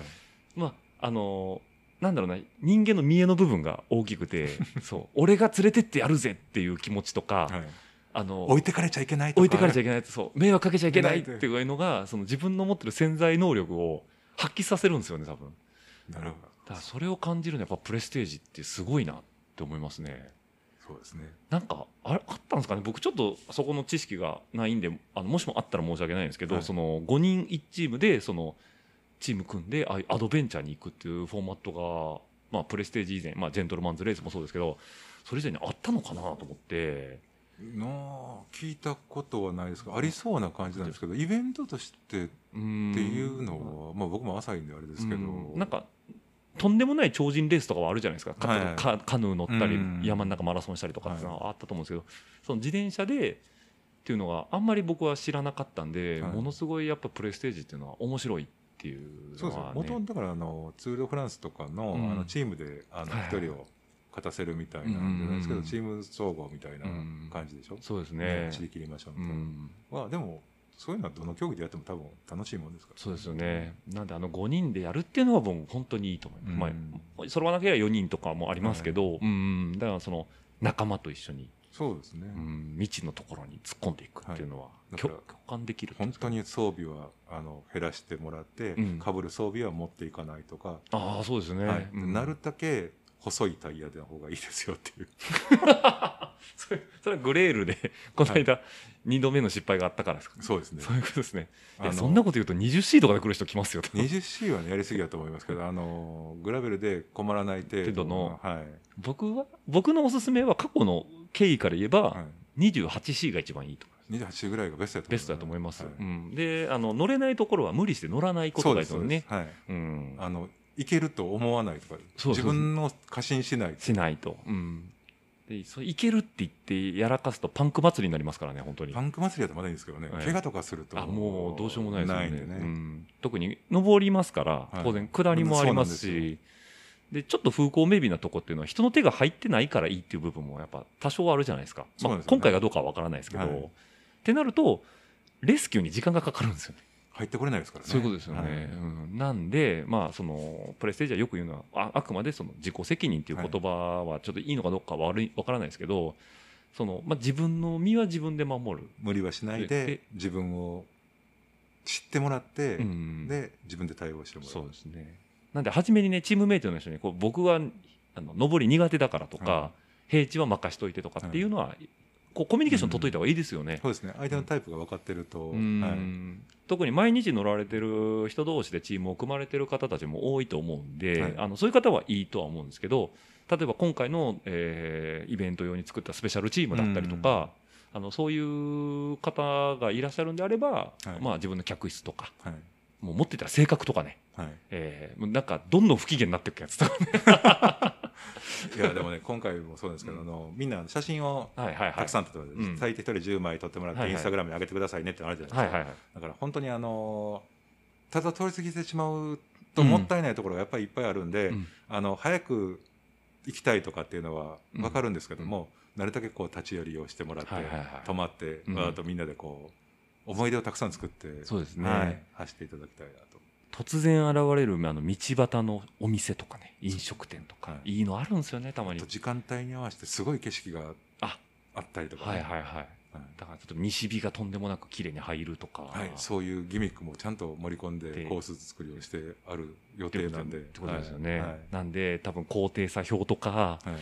その自分のライドスケジュールとかを照らし合わせると、はいここはちょっと休憩してでもいいからここに合わせた方がいいんじゃないのかとかそうですね。ここはちょっと頑張ってはいあの間に合うように行った方がいいんじゃないのかっていうプランニングが楽しいはい、そんなこと言ってる場合じゃないんじゃないかとかっていう そうですよ ね獲得評価なんですけど、んそうあの一応制限時間があるんですねプレステージっていうのはそううんあなんでのアフターパーティーに間に合うようにそういうことですね、はいしかもアフターパーティーにシャワー浴びてから間に合間うに合うよよううにに、うんもう僕らが出てた頃はアフターパーティーにシャワーを浴びてビールを一杯飲んでから行けるぐらいの時間で帰ってこようっていうのが理想でしたね、そうですね大体6時ぐらいなんですよはいアフターパーティーっていうのはなんでねやっぱね4時半か5時ぐらいまでには帰ってきたいんです、使えていたいですねそうですよね、はいで小ざっぱりしてパーティー行ってで今回も地ビール持ち寄りなんですよね多分面白いですねですねはい、あの地ビール持ち寄りっていうのはいいですねあれもまた、そうですねみんなあの12本ってはいはい1チーム大したことない気がするじゃないですか、ええあのそうですね目の当たりにすると膨大な量ですからね、ねだってでチーム数が25チームぐらいいってるんですか今28とか28チーム、はいまあ、約30だとして、はいえー1チーム5人だとすると3515じゃないですか、はいだから150人あ30チームは決まったんじゃないですかあね30ですよね、なんでしかも1チームが12本ですよねはいなんでもうもう考えてもらえば分かるんですけど、うんうん、百本と集まるわけですよそうねですそうですしかも地ビールですからアルコール度数が一本一本高いんですよね いろいろですよまあ、ピンピン切れですけどね そうなんでねあの結構各チーム渾身の地ビールをお持ちになるんでそうですでも今年はねなんかその地ビール12本のほかにはい地酒も OK って出たらしいんで、危 ない危ない危ない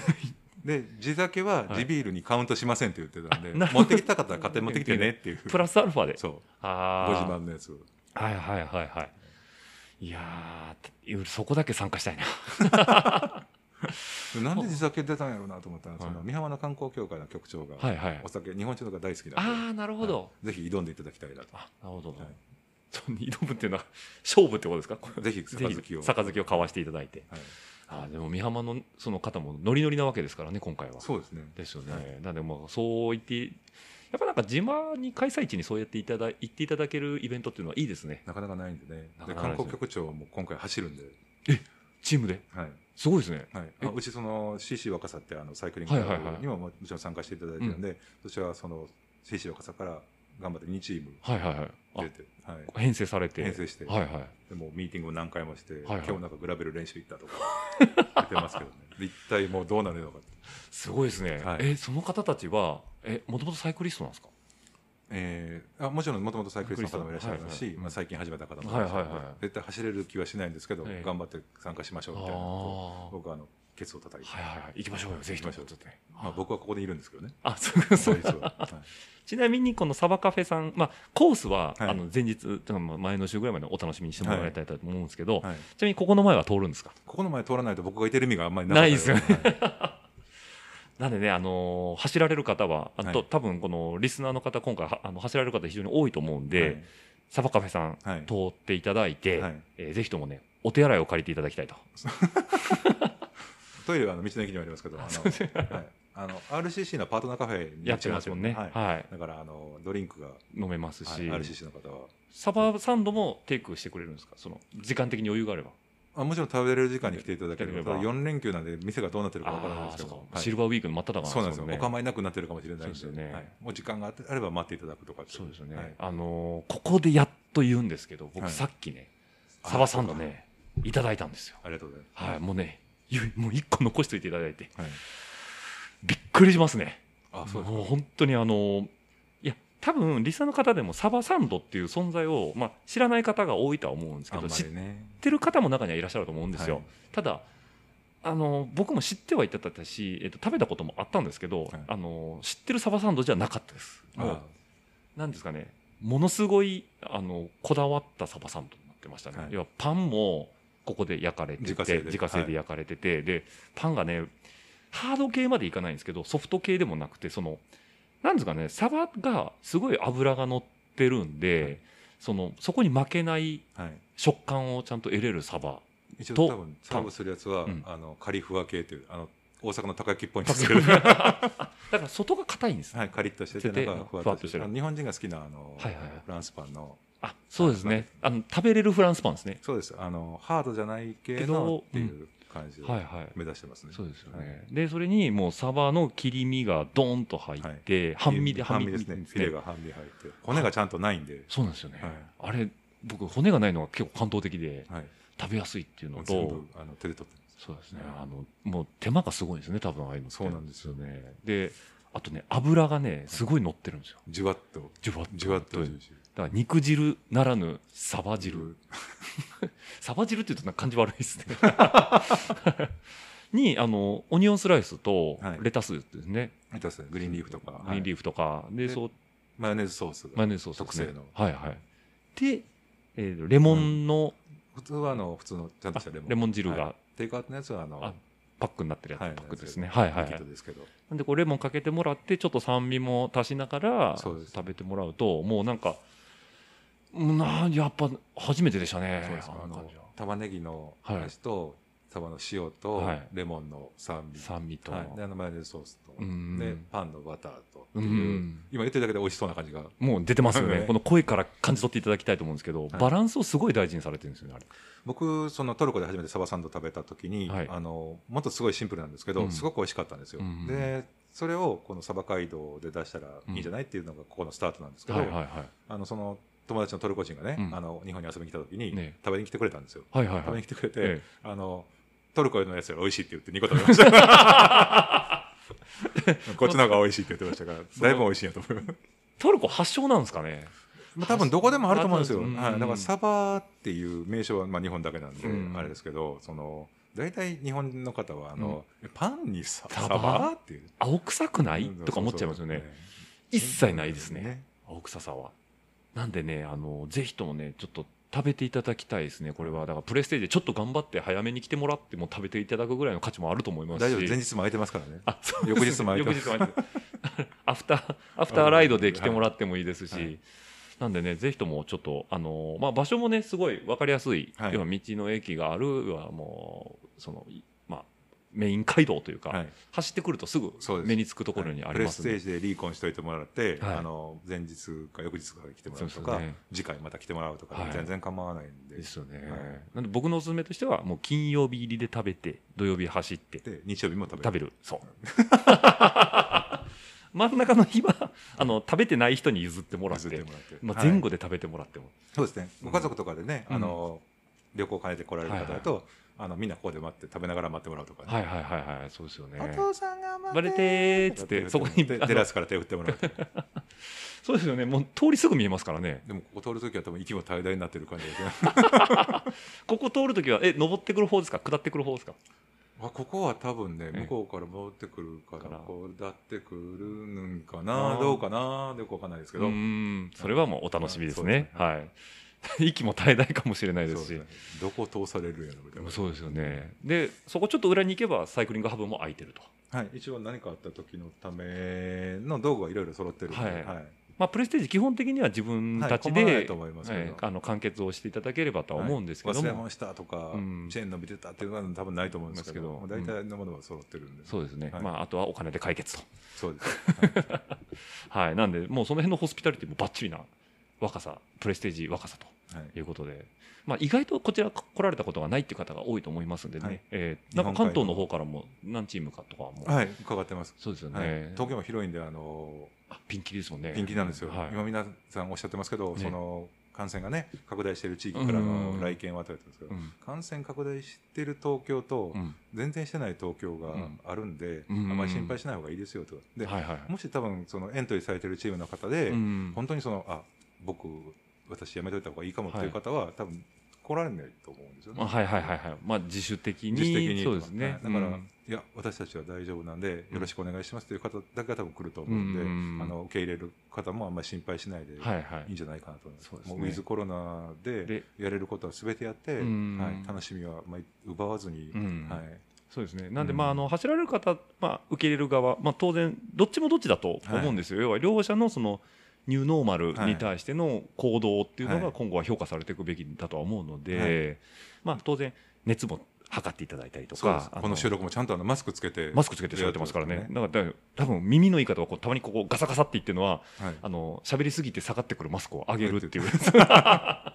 そう。で、ちゃんと入り口も、はいあの、消毒して消毒液がありますはい手指の消毒をしてからからお店に入っていただいたはといいうことで、はいまあ、あの消毒液は本当にいろんなところにいくつもあるんでね、は今い、どこの施設行かれても、はいまあ、見かけたらシュッとしていただくだけでもだいぶ、そうですね違いもうますよほぼほぼ来店の客のお客さんはもううんほとんどマスクされてるんで、うんうんうんまあ、もうちょっと時間が進むともっとノーマルになってくると思うんうで、んもうマスクはデフォルトっていうのは、まあ、それがいいのか悪いのかはまた、そうですあねれ今できるこあとりまがこのマスクしかないすけどんでなねいんですね、はい今でやれることって言ったら、まあはいそこでだから相手に対する心遣いうがんマスクしてることですよっていうそうこですとねになりますねうんうん入ってくる時にも探して消毒するとか、他のも喋らないとか、うん食べてる時以外はマスクするとか、うんお店もね、そうですね、はい、っていうのはもう多分今後はまあ普通になってくるんですよなってねくちるっすよょっねとね、うん嫌ですけどね、うんまああのなかなかね表情が見えにくくはなってきちゃうんでそうなんねですよね、うん接客業とかだとなかなか難しいところもあるかもそうね聞きに取りにくかったりこっちが言ったこともちょっと分かりにくかったりとかうね、んよくあのピアノの前席どうぞとかあるんですけど、えうんねみたいになったりとかねで旦那さんの風貌でもう一回聞いたら怒られるかなみたいなね、こう そんなことはないです ね。はいはい。だからねフェイスガードもマスクじゃなくてこの透明のあ、はいはい。紫板の方ですね。うん本当にねマスクしてこう作業してると、はい、あの違うしんどさが出てきてしまうというか酸欠的な感じですかそうですねああ、そうですよね。なんでね、あの僕も昨日ちょっとね、あの乗鞍に行ったりとかしたりとか、まあ、それこそランニングで走ったりとかしてるんですけど、やっぱね、マスクはね、持ち歩いてるんですよね。はいそれこそオープンエアであの、うん走ってたりとかするときは僕は外してて、ええでどっかこうやっぱ今言われたみたいに相手がいるようはない状況になったときにはもうちゃんと気使ってますよっていう、まあ、サインですよサねインですからね、うん、だからそういうふうに使っていただければ、まあ、今回のその若さの美浜の方たちもはいそんなに心配はされて、されてないわけじゃないですけどないです分かってる人たちが来てくれるはずだとけど分かってくる人しか来ないと思っていただいて大丈夫だと思ってますそうですよね、ははいいなのでリーサーの方で、あのーもしも来られるという方がいれば、まあ、今一度、ははいいあのー身なりをあの整えていただいてとはいいうところだとあの思います。地方の人はみんなすごい心配っていうか心配性な人が多いんでそうですねはい、あうんの年配の人も多いんでそうですね年配の方はどうしても多いんでね多いんでねはい、なのでちょっと、まああのー自分も気をつけていきたいはいと思っております。はいはい、というわけで、えー9月のプレステージ、まあ、非常に楽しみというところもあるんですけども、ははいいじゃあちょっとだんだん後半の後半になってきますけども、はい神田さんからですね、えー、と告知やおすすめなど何かありますかねああえっとね告知おすすめは、えあそうないんですけどあの、さっきちょこっとあの配信のはいはい前にうんやってた、あやってたですねやつ。だえっ、とあ、の収録の前かスイッチ。 Twitch あ、Twitch。はいはい。っていうアプリを僕が使ってるんですけど、はいはいまあ、あのライブストリーミングはいはいはいあの生配信ですよね、うんうんうん。生配信を今あの僕ライドでやろうとしてるんですよおおーなるほど、はい新しいですね。そうあの自転車の人が自転車乗ってるところを見て何が楽しいんだって思うかもしれないですけど、 ええあのこのポッドキャストをしながら走ってるみたいなもんやと思ってもらうとこう喋りを入れながら、はいはいはいはいはい。でしかもかつその実際乗ってる2人とかじゃなくて、うんそこにこう、チャットで入ってくる人がああ、ええなるほど。今これは見ながらこれに答えれるんかっていうそこの今技術的技な問術的題なの問問題題ががあるんですけどもまあそのまるまるは答えれなくても仕事終わった時に、あ何々さん見に来てくれてるとこうんどこですかっうてんそういう答え方だうんうんうんから今ね車乗ってて携帯見たりとかしたらまあダメ罰じ金ゃない対象ですからね。はいはいはい。そういうのはうまくカバーしながらでも、でも見たことない走ったことない道とかうをん楽しそうに誰かが走ってるとうんうんかっていうのを、あの同じ時間帯に、うんあのライブで、共有していくっはてい、っ感じてですいうライドストリーミングっていうのをちょっとか。はいはいはい。やってみようかなはい、ライブストリーミングじゃなくてラライイドドストリーミングストリーミングはいはい新しいですね新しいんですうよ、んこんなおっさんが喋ってのんのん誰が見たんやろと思うんですけどいやるこれ丹田さんがそこを確立して、はい若い女の子に 引き継いでったらいいゲんじゃないゲでスすかトとかね ゲストとかね本気であのなんか何でしたっけなんかチャリンコさんとかがあやはいらチャリれンコさんねるとまずいんですけど、うんまあ、そこを目指してないんで、うんうんはいうん また違うはい層ですね、はいはいはい僕がやるんで、はいまあ、そこは押して測るラらズしいでですすねね。 間違いないです、はい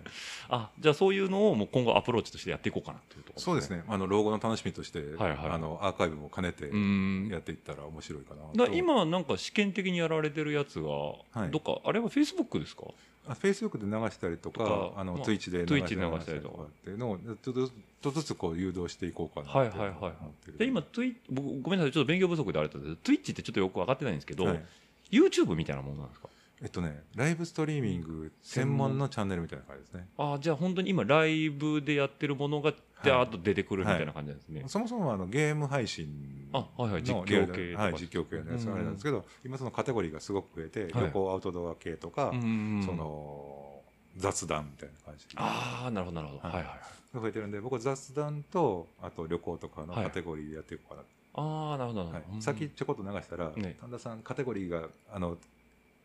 何もないですって言 っててダメ出しされたりとかしてます、そうですねそれアーカイブされてるのもあるってことはでい、すね、 2週間はアーカイブされるんで、そこからあの、まあ、書き出しすれば YouTube とかの方にはいはいはいアーカイブできるんで、うんうんまあ、そういう残し方をしようかなあとあ、はいじゃあまあもしもそのお仕事とか、はい家庭の用事とかでそのライブでライドストリーミングを見れなかった方も、はい2週間は Twitch 上で見れるあもちろんその良かった回はあの YouTube にちゃんと 残してていこうかなていこうかなってはいことですねはいはいじゃあ、はいえ映像コンテンツそう兼です音声コンテンツみたいな感じですねそうそうはい、残したらまずいなってやつはあの即こ ういらいらんことしか言ってないと かそうポ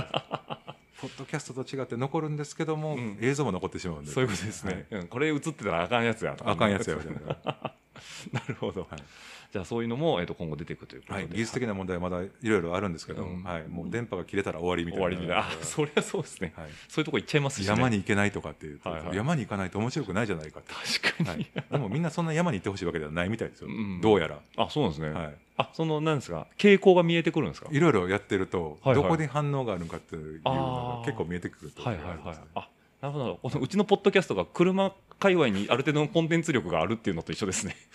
そうなん ですかそうですね結構車好きの方多いんで、はい、車はしょりましたけどね。あだいぶ私だいぶ走りましたけどねあの まあ丹田さんは車も好きなんでねはいあのお会いの際は聞いていただければと思いまもすうけでどももガソリン車買わない気がします。 EV で EV EV でいや EV の良さがやっぱ気になる方はいらっしゃると思いそうまですすんね。えまあえテスラが欲しいですね。あいいですね買い替えるなら買い替えるなら、はいい、やあれ見ました飛んでくるあのタイヤを自動あ避けるやつです避ねけるや。まあ僕もああいう仕事してますんで一応一通りはつそうですか出ね。ますね。はい。もうできれば僕車運転したくないんで。 こうこう両手離しても。はい。もうあのずっとなんか違う仕事違う仕事してる方本読みたいとか、はいはいはい。もうだから本当に車はモビリティって感モじビですねリティですね。だかだかららもう本当ダメなんですよ。車のハンドル握ると眠たく なる。なならないんです僕まだ大丈夫です。まだまだ大丈夫。かやばいんですよ。もうなんかあれですかど睡眠導入効果があるんですね。だからそのハンドルギミックで持ったら寝れるんじゃないかなって思うぐらい。ちょっと今最近ねなんか睡眠障害だなと思ったらハンドルフッと持ったらフーっていくわけだ。なるほど。自転車乗ってると全然眠たくなったりとかしないんですけど。しないですねね。うんうん何キロでも走るんじゃないかって、うまんあ、そこまで走れるわけじゃないんですけど、うん。うん。車はやばいですねやばい80キロ超えてくるともうちょっと休憩したくなってき たり遠征大変ですねそしたら。ねえええあだからいつも新幹線で来られるんですね。もう寝れますからね寝れますかね。 なるほど。はい。というわけでもうね、はい公共交通機関最高ですから、最高ですね。えでもう下手したら公共交通機関最中も ストリーミングが、あ今後なでんきたから面白い企画があればはい出てくるかもしれないですね。コロナでね今動きも辛いですから電車バスねが。本当に。まあちょっと僕やむなしでね、あの、新幹線ちょっとこの間乗りましたけどええ、ガラガラでしたからねい。や言ってましたよこのお盆の期間に、ええあの同級生が大阪から、いなんだったかな函館はいはいはい。に新幹線、うん北斗函館北斗2万9700円とか出てましたけど、はいはい。へ2人しか乗ってないとかねえ。大阪かそうなんですね。らだから2人二人って。のぞみですよそうですよね、うんだからちょっと JR さんに対してあの気の毒になってきますね、うんインフラを整えていただいてるそうのですね、でもどうしても密閉空間になって不特定多数の人っていうね、うんもうフラグ立ちまくってますから、そうですよね、なんで、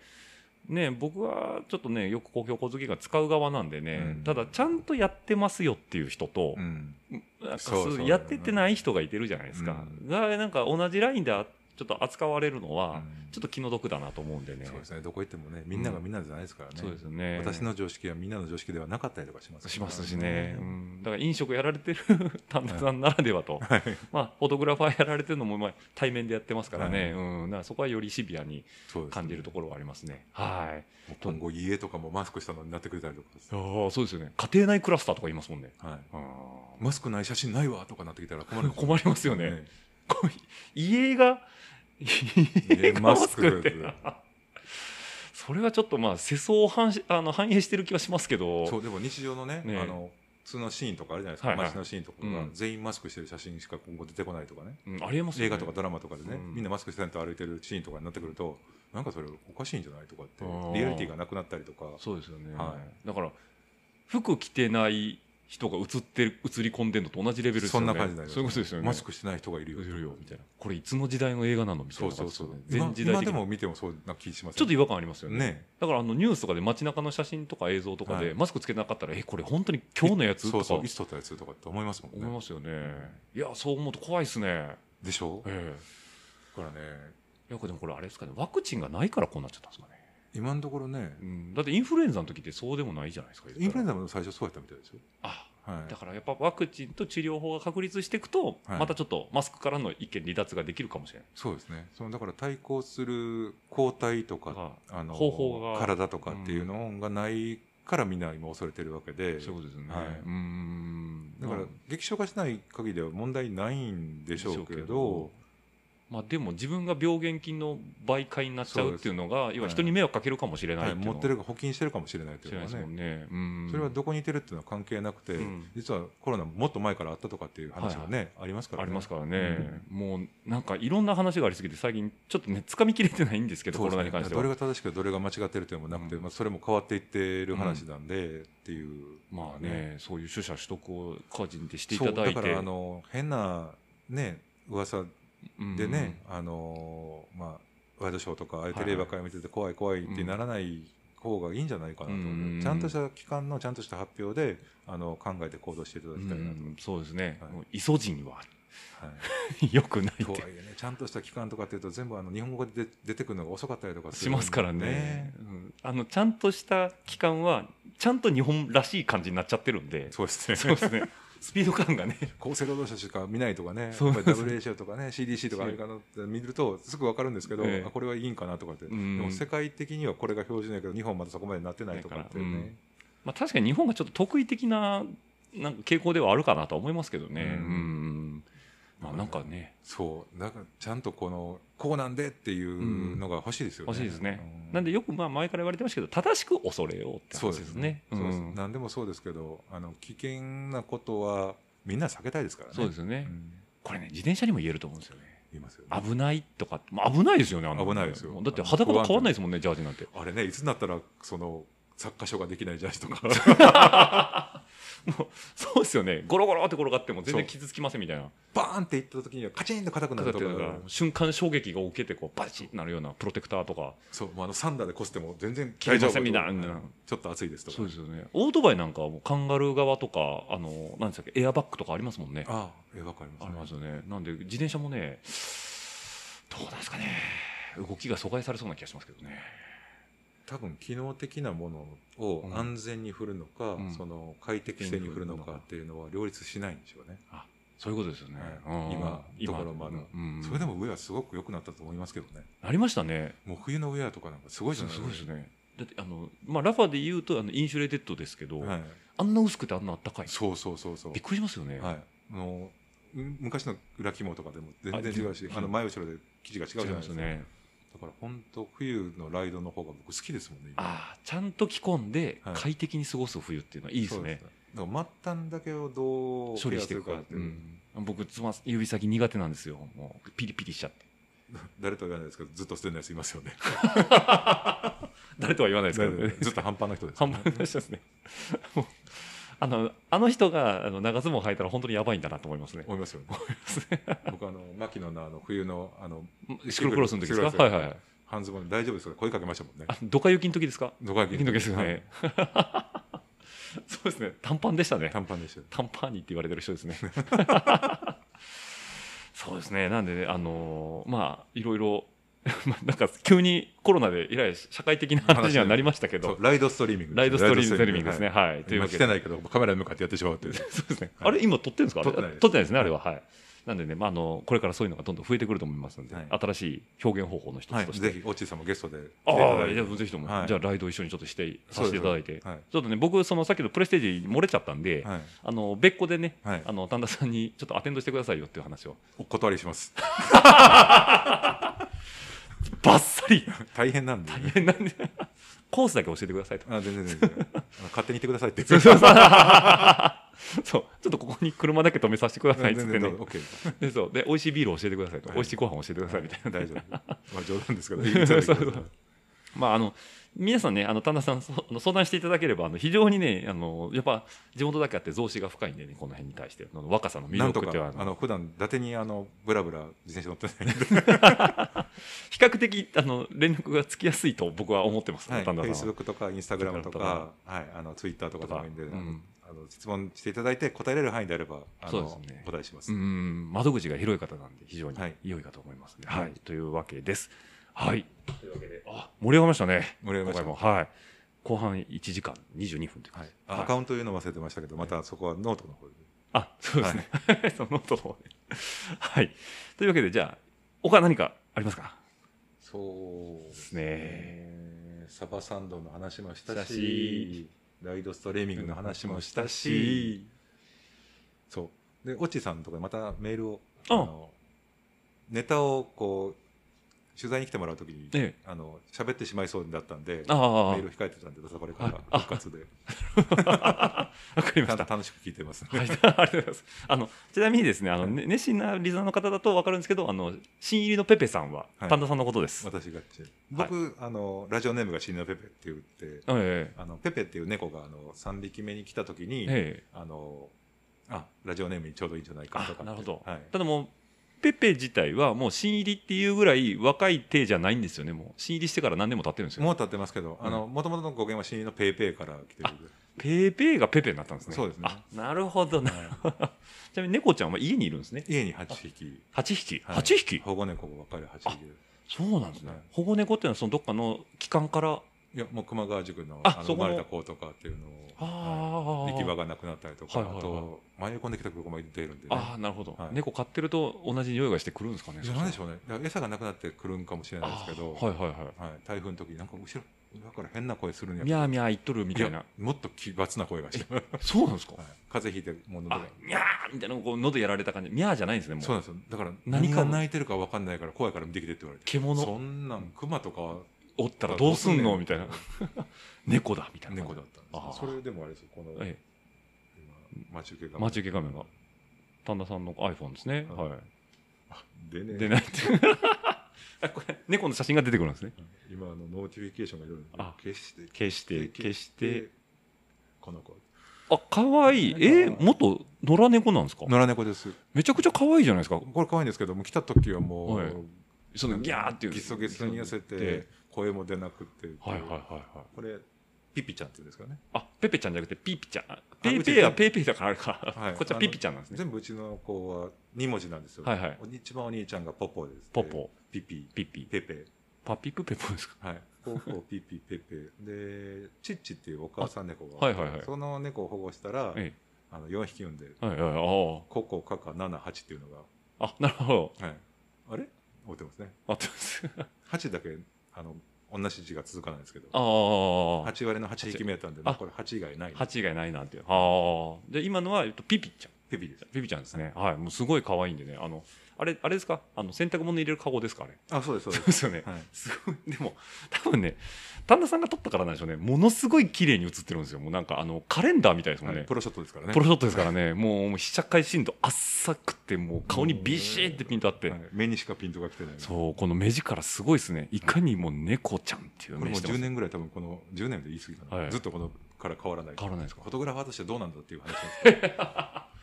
なかなか上をこう更新していかないですね。ど いやこれを外す根性がないというかなるほど。っていうぐらい渾身の一枚なんですね。いや、そうではないですけど、ピピに悪いなってあいう。 なるほど。もうピピちゃんでの愛がそこに。そう。機種は変わるけど、機種は変変わわるるけけどど、、待ち受けは変わらないずとっ。ああ、なるほど。本当にね、可愛いピピちゃんで こ。れどうした方がいいんでしょうね。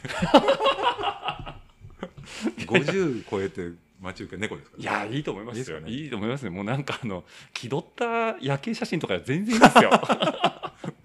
地球とか。地球とか地球はデフォルトですからねあデフォル。はい、というわけで非常に猫で締めるということ猫で締めるはい、もう旦那さんといえば猫というこ猫と大好きです。はいライドストレーニングにも猫を追いかけますからあね。なるほどいいですね、なんかこう後ろにちょっとずっと猫映しておいてもいいかもしれないで絶対猫で楽します よ。猫って言って。すいやそれも含めて楽しいかなと思います、はいというわけでいいお話ありがとうございましたありがとうございました。はい、じゃあ締めさせていただきたいと思います。